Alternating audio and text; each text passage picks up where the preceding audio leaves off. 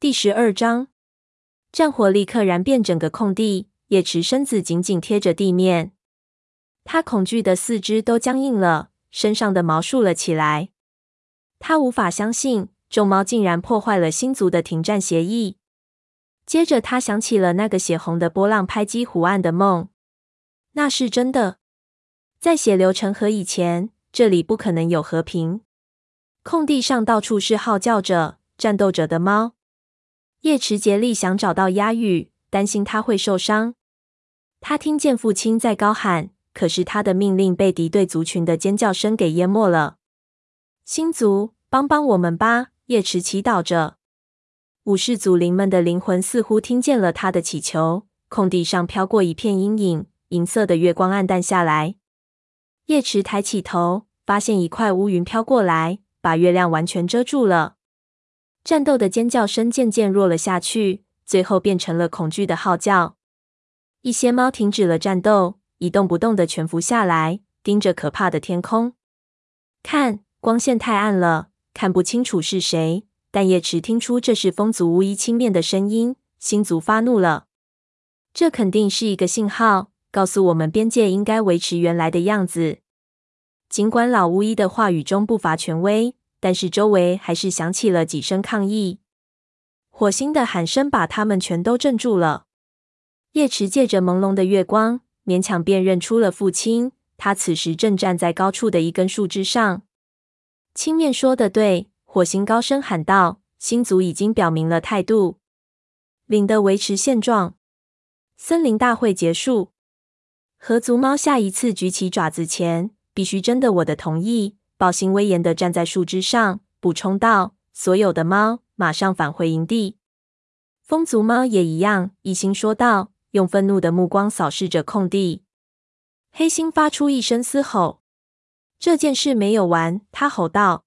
“是的，没有完。”又有一个声音响了起来。透过黑暗，叶池认出了鹰双那庞大的虎斑身躯。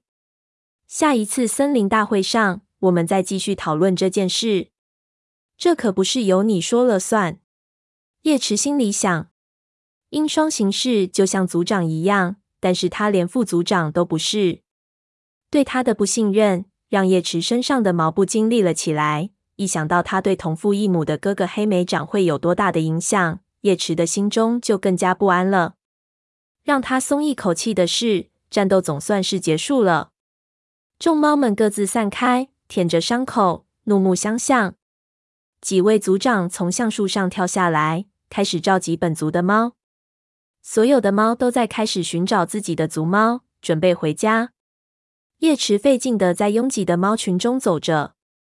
和鹅翅说过话，他才能离开。拒不死了。叶池当初决定不传递泥毛关于猫薄荷的信息时，曾自我安慰：鹅翅无论如何都能找到猫薄荷的。他甚至认为，即使这位长老不吃草药，也可以恢复健康的。他的死都是我的错。叶池心里想到，鹅翅说的那个梦是怎么回事？他真的梦见小溪里有两个鹅卵石。如果他真的开始信仰星族，并能接到他们的信息，泥猫就不会找叶池来捎信，他可以亲自告诉鹅翅。但是泥猫没有，也就是说，鹅翅在森林大会上撒了谎。叶池想象不出他的朋友为什么要这样做。他和豹毛。希儿之间究竟发生了怎样的争吵，才想把他们驱逐出河族？叶池想起鹅翅和英双之间的紧张关系，以及英双让妹妹当着众猫的面讲出那个梦的迫切神情。这难道是他的主意？如果是英双逼迫鹅翅撒谎，那他为什么要同意？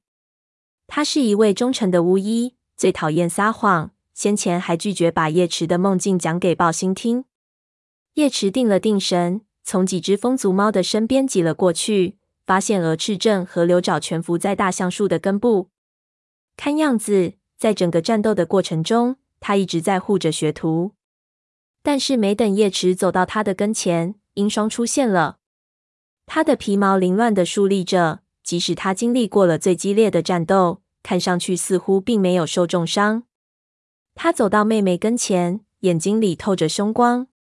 你这个鼠脑子！”他骂道，“你差点就把一切都毁了。”蛾翅飞快的看了一眼刘爪，“你去找雾角。”蛾翅对学徒说道，“告诉他，我马上就来。”刘爪跳起来跑开了，边跑边紧张的回头看银霜。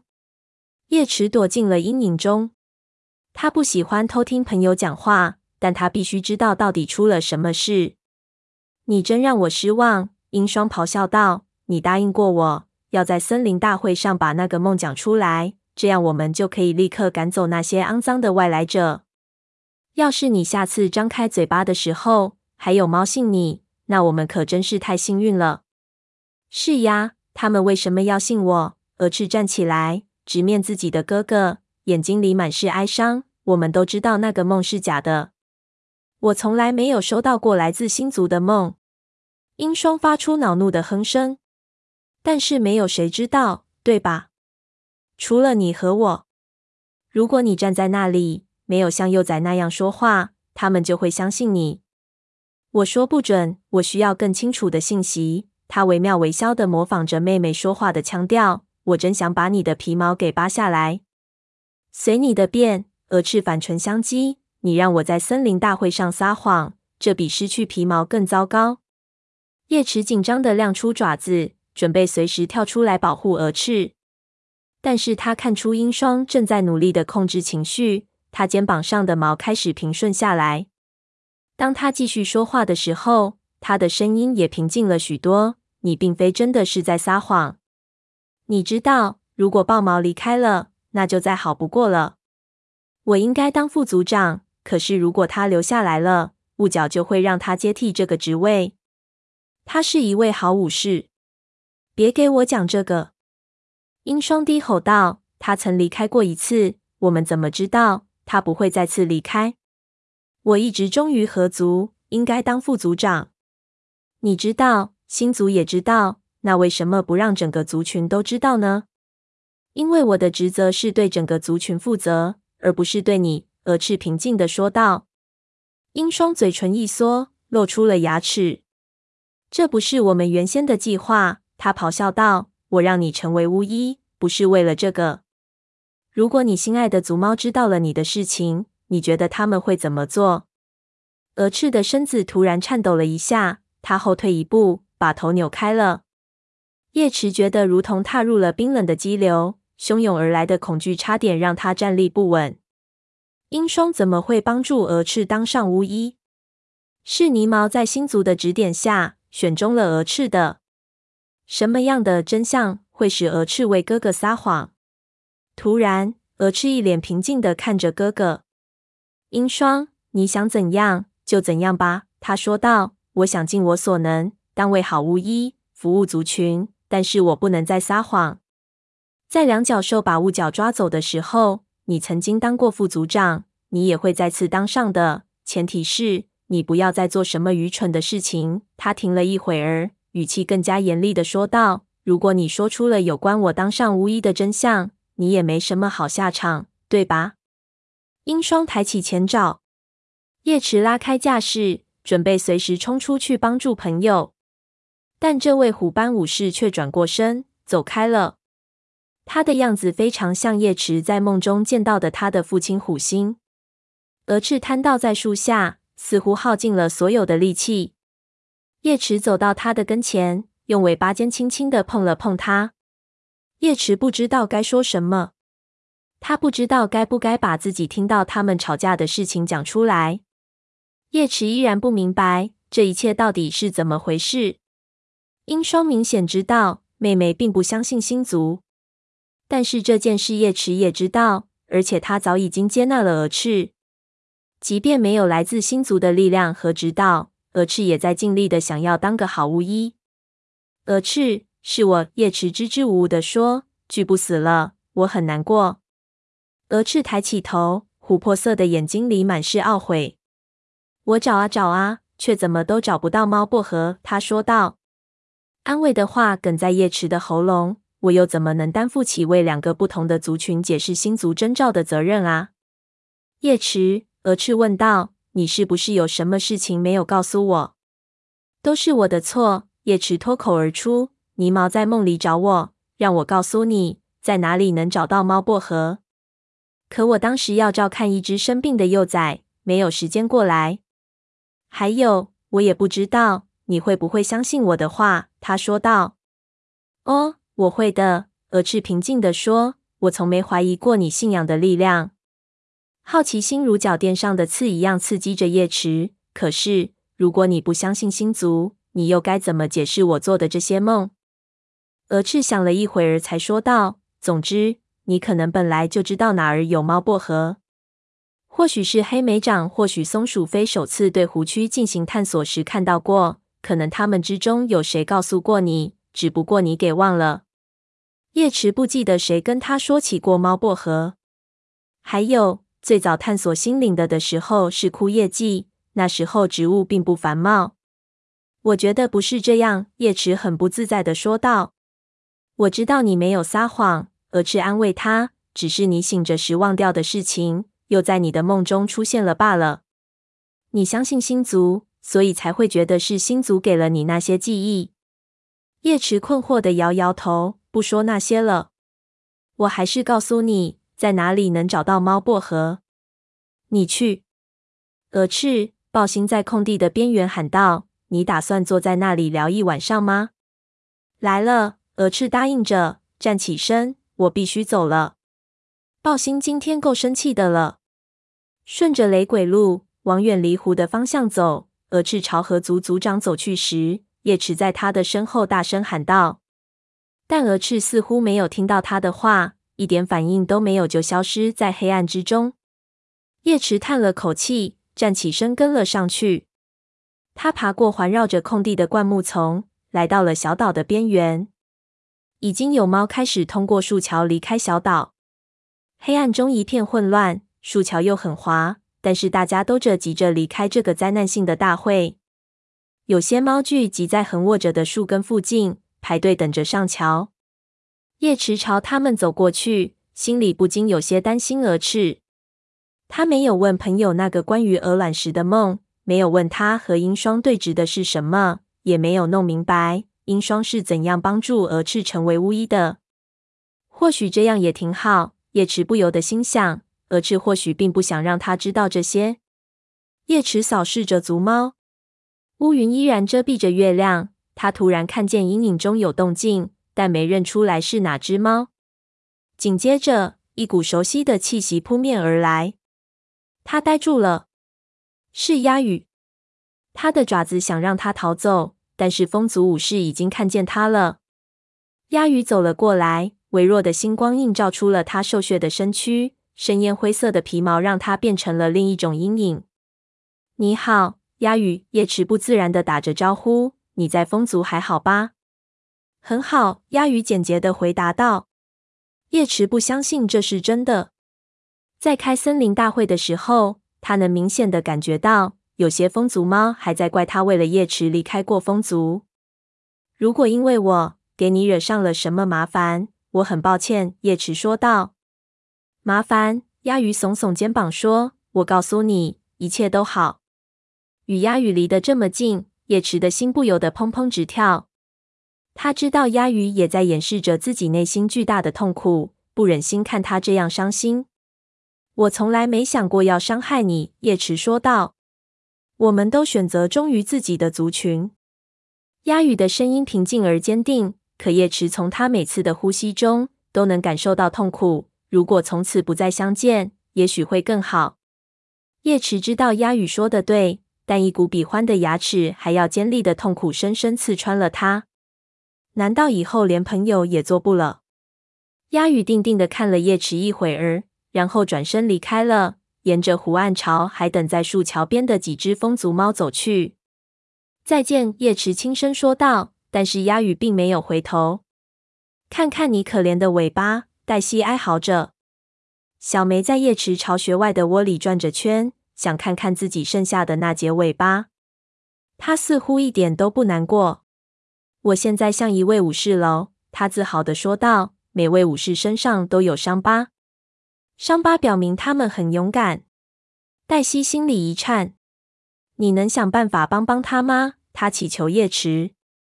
叶池叹了口气，就算是星族，也不能让它的尾巴长回去。他说道：“嗯，这个我知道，我很感激你所做的一切。我原先以为他肯定要死了，我只希望谁能让他明白，丢掉尾巴跟勇敢一点也沾不上边，也不是一只聪明猫该做的事。我希望他以后再也不会那样做了。你已经吸取教训了，对吧，小梅？”叶池问道。小梅不再转圈了。他坐在蕨叶里，眼睛亮亮的。叶池几乎不敢相信，他就是几天前因为疼痛和发烧躺在那里哀嚎的那只幼崽。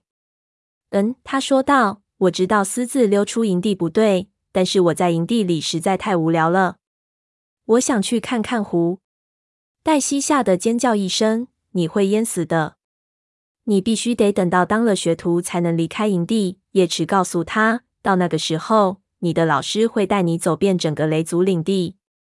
小梅激动地扭动着身子。我现在能当学徒了吗？黑莓长能当我的老师吗？叶池被逗乐了，他也很高兴。这么恐怖的经历都没有挫伤小梅的勇气。不行，你还太小。他解释着。而且火星会决定由谁来当你的老师。小梅看起来有点失望，但是很快又开心起来。那我可以回育婴室吗？我敢说，我不在的时候，小珍和小鼠都想不出什么好玩的游戏。黛西叹了口气。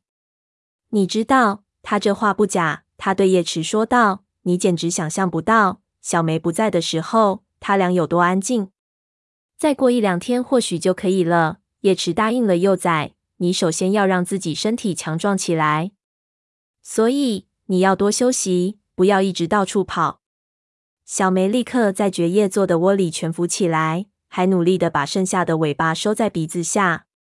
她盯着母亲和叶池，眼睛闪闪发亮。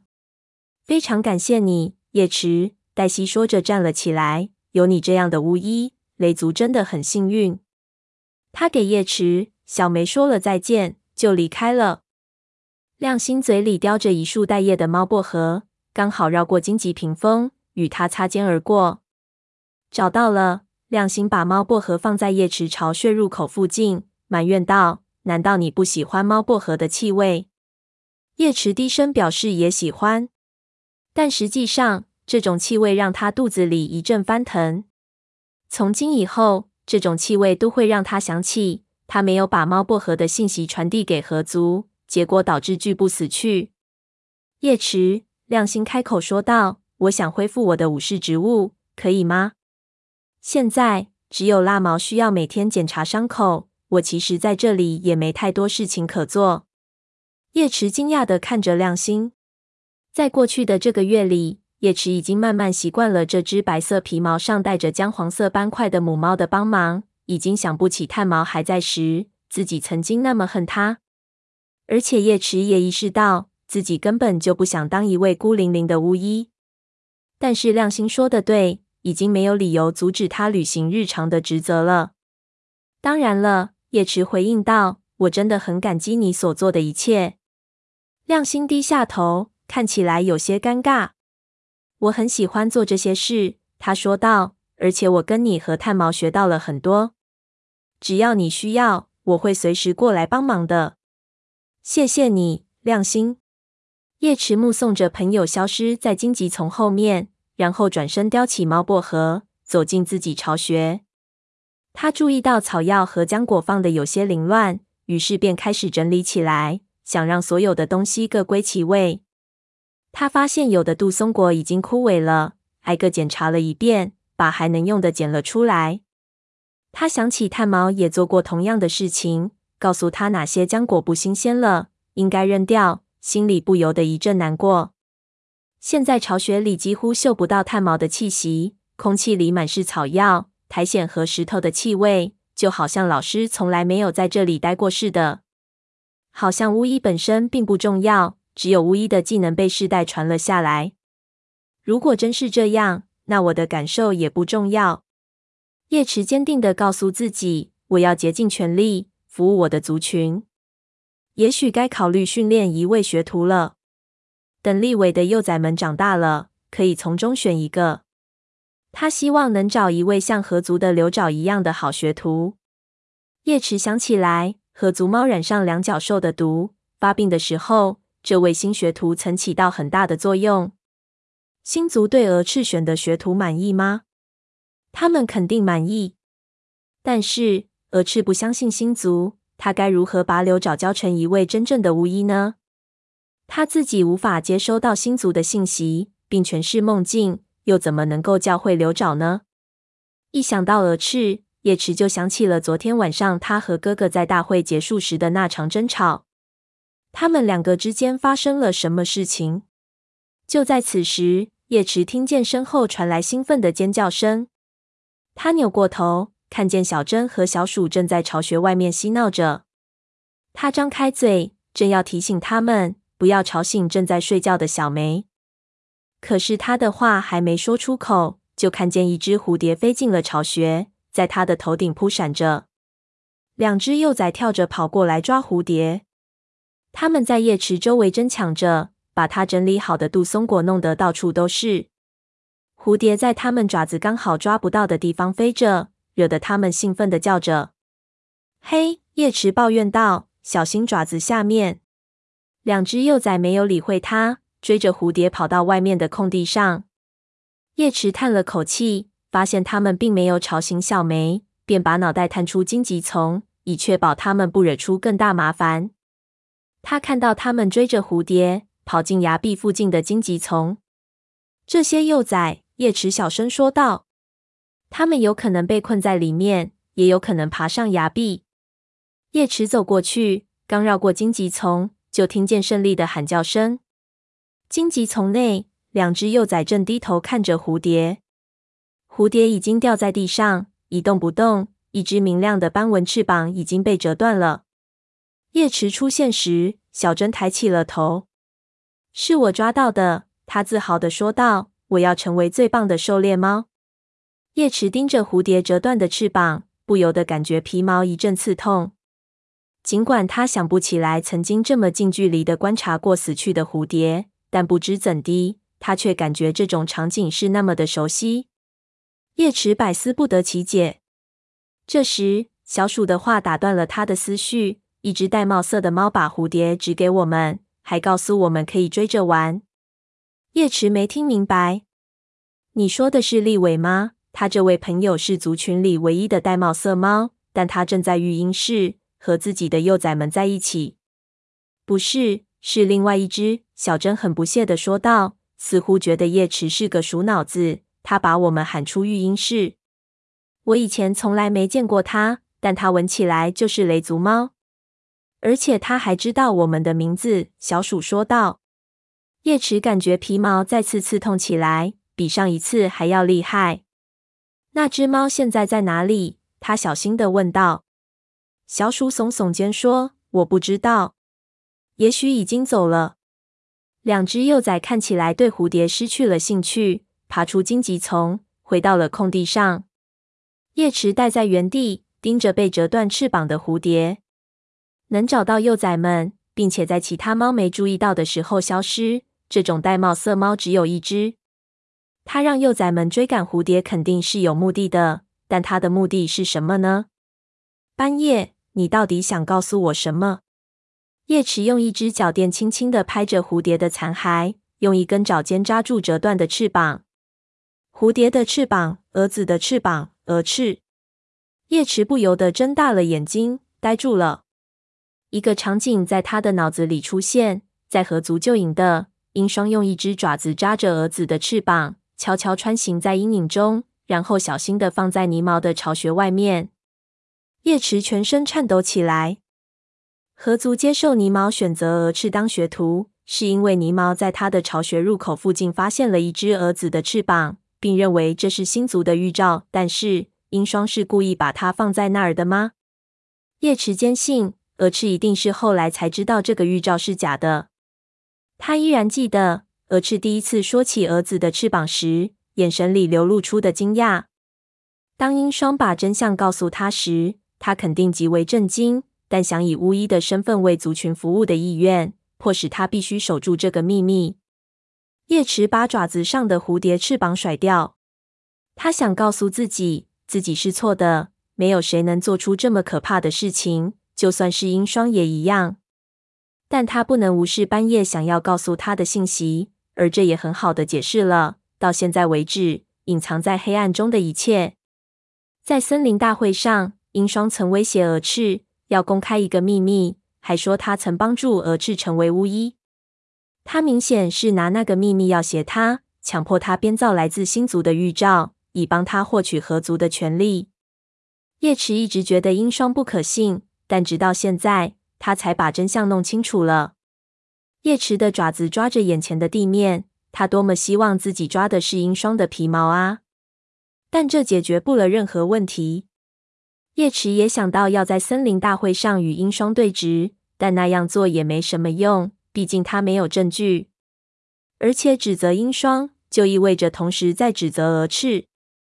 如果河族知道关于蛾子翅膀的预兆是假的，他们还会让他当巫医吗？斑叶，告诉我该怎么做。你告诉我这些，肯定是有原因的。这时，他想起了刘爪，和所有在族群里出生的猫一样，这位年轻的学徒肯定相信星族，没准他可以履行蛾翅跟星族相关的那部分职责。如果蛾翅知道了这些，或许会有勇气对抗他残暴的哥哥。虽然说流爪不可能解决所有问题，但是他至少能帮上一些忙。但是我该怎样告诉刘爪呢？叶池问自己，他是蛾翅的学徒，而不是我的。